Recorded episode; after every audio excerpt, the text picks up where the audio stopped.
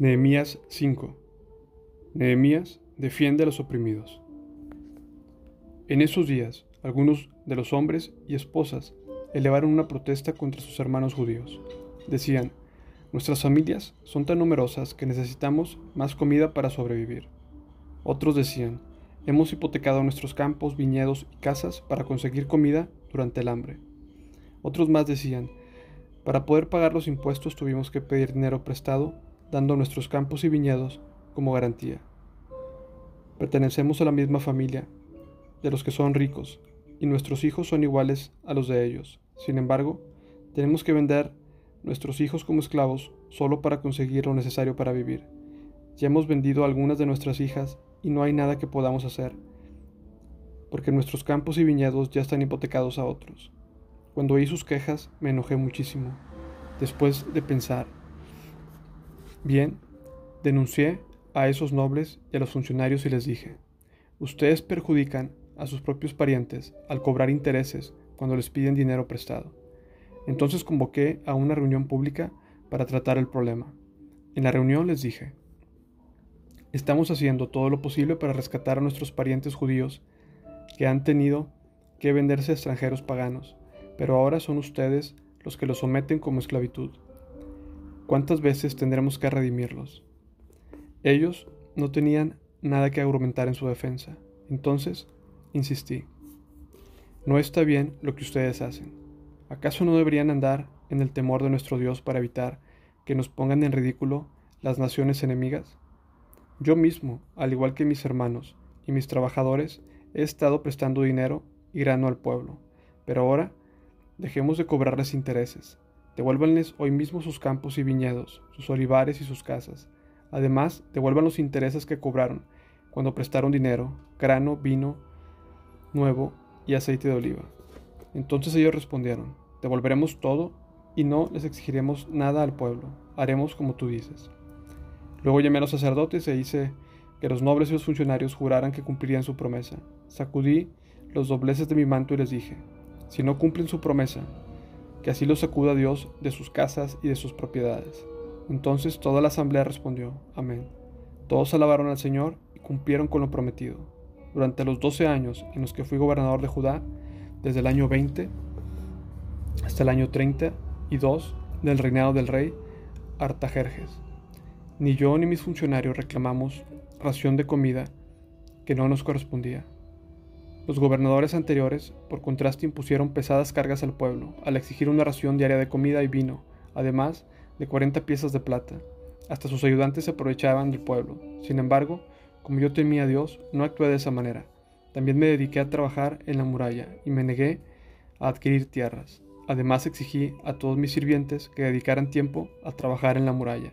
No pedí nada, aunque con frecuencia daba de comer a 150 funcionarios judíos en mi mesa, sin contar a todos los visitantes de otras tierras.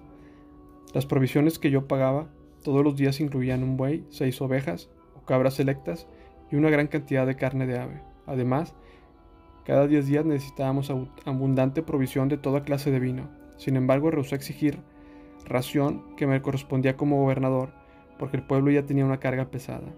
Oh Dios mío, acuérdate de todo lo que he hecho por este pueblo y bendíceme.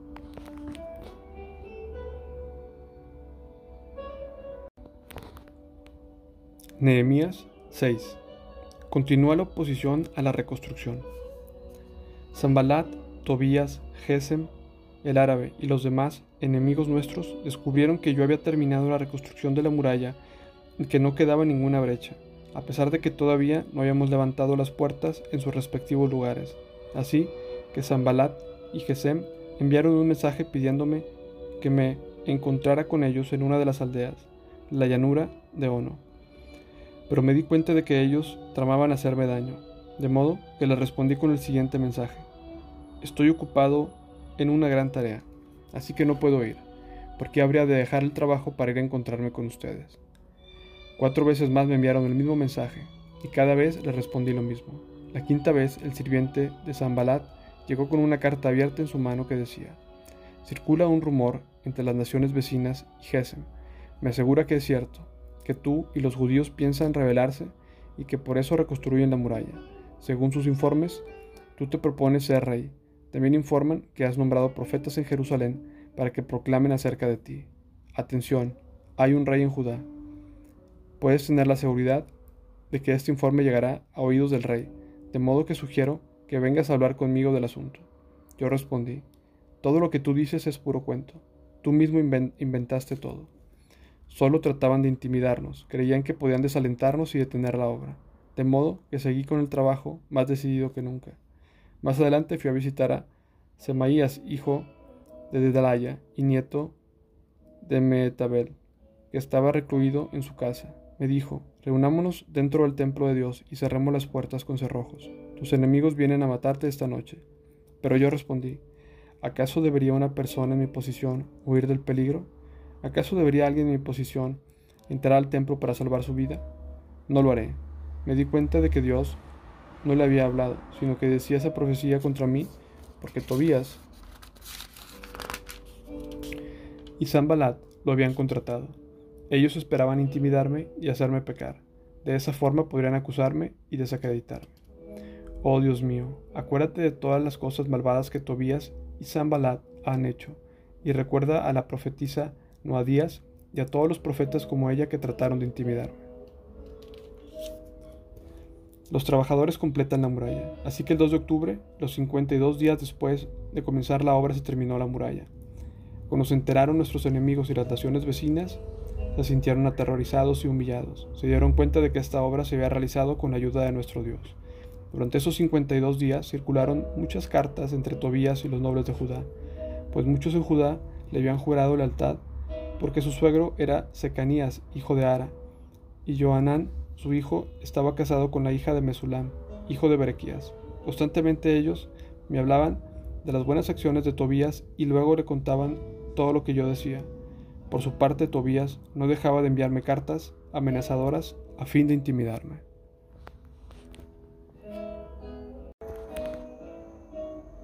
Nehemías 7 Cuando quedó terminada la muralla e instalé las puertas en sus sitios, se nombraron porteros, cantores y levitas. A mi hermano, Ananí, le entregué la responsabilidad de gobernar Jerusalén junto con Ananías, el comandante de la fortaleza, porque era un hombre fiel, que temía a Dios más que la mayoría. Le dije, no dejen abiertas las puertas durante las horas más calurosas del día. Y aunque y aún mientras los porteros estén de guardia mantengan las puertas cerradas con las barras puestas. Asignen a los residentes de Jerusalén para que hagan guardia, cada uno con turno regular. Algunos servirán en puestos de centinela y otros frente a su propia casa. Nehemías registra al pueblo. En ese tiempo la ciudad era grande y espaciosa, pero poco poblada, y ninguna de las casas había, se había reconstruido. Entonces mi Dios me dio la idea de reunir a todos los nobles y dirigentes de la ciudad, junto con los ciudadanos comunes, para que se registraran yo había encontrado un registro genealógico de los primeros que habían regresado a Judá. Ahí estaba escrito lo siguiente. En la lista de los desterrados judíos de las provincias que regresaron de su cautiverio, el rey Nabucodonosor los había desterrado a Babilonia, pero ahora regresan a Jerusalén y a las otras ciudades de Judá, donde vivían originalmente. Sus líderes fueron Zorobael, Jesúa, Nehemías, Seraías, Reelías, Naamaní, Mardoqueo, Bilsán, Mispar, Bigpai, Reum y Baana. Ese es el total de los hombres que Israel que regresó al destierro. La familia de Paros, 2172. La familia de Cefatías, 372. Familia de Ara, 652.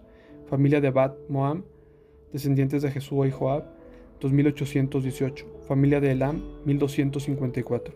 Familia de Satú, 845.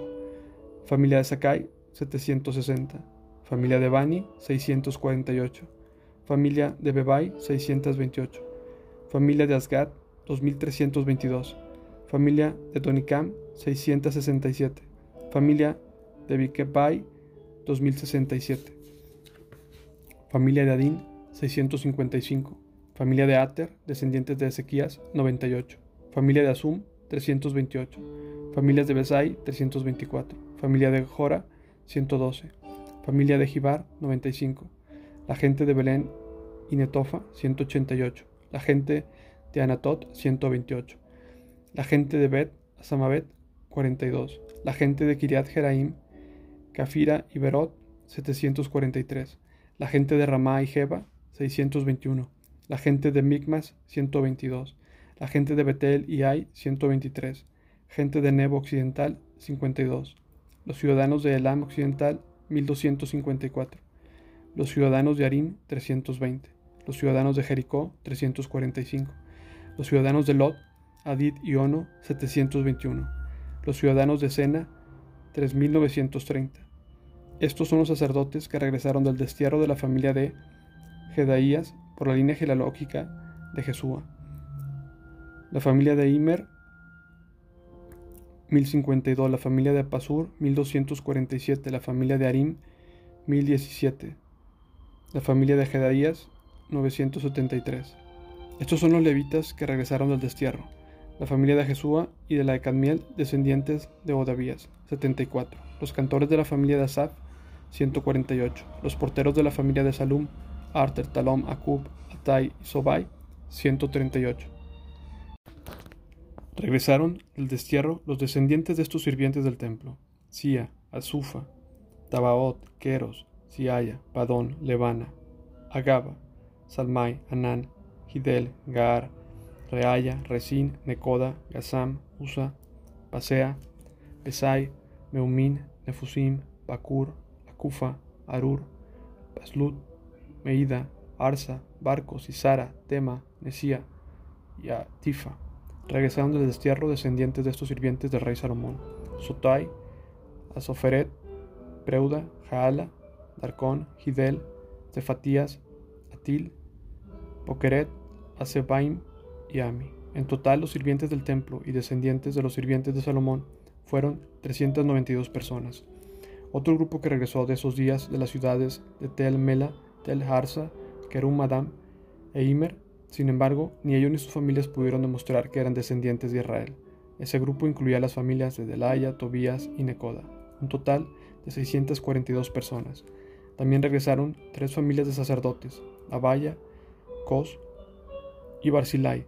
Este Barzilai se había casado con una mujer que era descendiente de Barzilai de Galaad y había tomado el nombre de la familia de ella. Buscaron sus nombres en los registros genealógicos, pero no los encontraron, así que no calificaron para servir como sacerdotes. El gobernador les dijo que no comieran de la porción de los sacrificios que le correspondía a los sacerdotes, hasta que un sacerdote pudiera consultar al Señor sobre ese asunto por medio de Urim y Tumim, o sea, el sorteo sagrado. Así que en total, de 42.360 personas regresaron a Judá, además de 7.337 sirvientes y 245 cantores, tanto hombres como mujeres. Llevaron consigo 736 caballos, 245 mulas, 435 camellos y 6.720 burros. Algunos de los jefes de la familia dieron ofrendas para la obra. El gobernador entregó a la tesorería mil monedas de oro, 50 tazones de oro y 530 túnicas para los sacerdotes. Los otros jefes dieron al tesoro 20.000 monedas de oro y unos 1.300 kilos de plata para la obra. El resto del pueblo entregó 20.000 monedas de oro alrededor de 1.200 kilos de plata y 67 túnicas para los sacerdotes. Entonces los sacerdotes, los levitas, los porteros, los cantores, los sirvientes del templo y algunos miembros del pueblo se establecieron cerca de Jerusalén. El resto de la gente regresó a sus respectivas ciudades por todo el territorio de Israel. Nehemías 8. Edras lee la ley. En octubre, cuando los israelitas ya se habían establecido en sus ciudades, todo el pueblo se reunió con un mismo propósito en la plaza justo dentro de la puerta del agua. Le pidieron al escriba Esdras que sacara el libro de la ley de Moisés, la cual el Señor había dado a Israel para que lo obedeciera. Así que el 8 de octubre el sacerdote Esdras llevó el libro de la ley ante la asamblea, que incluía los hombres y las mujeres y a todos los niños con edad suficiente para entender. Se puso frente a la plaza, junto dentro de la entrada a la puerta del agua, de temprano por la mañana hasta el mediodía, y leyó en voz alta a todos los que podían entender. Todo el pueblo escuchó atentamente la lectura del libro de la ley. El escriba Esdras estaba de pie sobre una plataforma de madera que se había construido para la ocasión. A su derecha se encontraban Batatías, Sema, Anías, Urias, Iclías y Maseías. A su izquierda estaban Pedaías, Misael, Malaquías, Asum, Asbadana, Zacarías, Mesulam. Esdras estaba de pie en la plataforma a plena vista de todo el pueblo. cuando vieron que abría el libro, se pusieron todos de pie. Entonces Edras alabó al Señor, y el gran Dios, y todo el pueblo, con las manos levantadas, exclamó, Amén, amén. Luego se inclinaron y con él, rostro en tierra, adoraron al Señor. Entonces los levitas Jesúa, Banai, Serebías, Jamín, Acub, Sebetai, Odías, Maesías, Kelita, Azarías, Josabet, Anán y Pelayas instruyeron al pueblo en la ley mientras todos permanecían en sus lugares, leían el libro de la ley de Dios y explicaban con claridad el significado de lo que se leía. Así ayudaban al pueblo a comprender cada pasaje. Luego, Nehemías, el gobernador, Esdras, el sacerdote y escriba, y los levitas que interpretaban para el pueblo, dijeron, No se lamenten ni lloren un día como este, pues hoy es un día sagrado delante del Señor su Dios pues todo el pueblo había estado llorando mientras escuchaban las palabras de la ley. Nehemías continuó diciendo, Vayan y festejen con un banquete delicioso, alimentos y bebidas dulces, y regalen porciones de comida a los que no tienen nada preparado. Este es un día sagrado delante de nuestro Señor. No se desalienten y se entristezcan, porque el gozo del Señor es su fuerza. También los levitas clamaban al pueblo y decían, Cállense, no lloren, pues este es un día sagrado. Así que el pueblo se fue a comer y a beber en una gran fiesta, a compartir porciones de comida y a celebrar con gran alegría, porque habían oído y entendido las palabras de Dios. El Festival de las Enramadas. El 9 de octubre los jefes de familia de todo el pueblo, junto con los sacerdotes y levitas, se reunieron con el escriba Esdras para repasar la ley más detalladamente. Mientras estudiaban la ley descubrieron que el Señor había ordenado, por medio de Moisés, que los israelitas debían vivir en enramadas durante el festival y celebrarse durante ese mes. Él había dicho que debía proclamarse al pueblo en todas las ciudades y en Jerusalén, que fueran a las colinas a buscar ramas de olivo, olivo silvestre, mirto, palmeras y otros árboles frondosos. Con esas ramas debían construirse enramadas para que habitaran en ellas durante el festival, como está establecido en la ley. Así que el pueblo salió y cortó ramas y las usó para levantar enramadas en las azoteas de sus casas, en sus patios en los atrios del templo de Dios, o en las plazas justo adentro de la puerta del agua y de la puerta de Efraín entonces todos los que habían regresado del cautiverio vivieron en las enramadas durante el festival, y todos ellos se llenaron de alegría. Los israelitas no habían celebrado de esta forma desde los días de Josué, hijo de Nun. Edras leyó el libro de la ley de Dios en cada uno de los siete días del festival. Luego al octavo día realizaron una asamblea solemne tal como lo exigía la ley.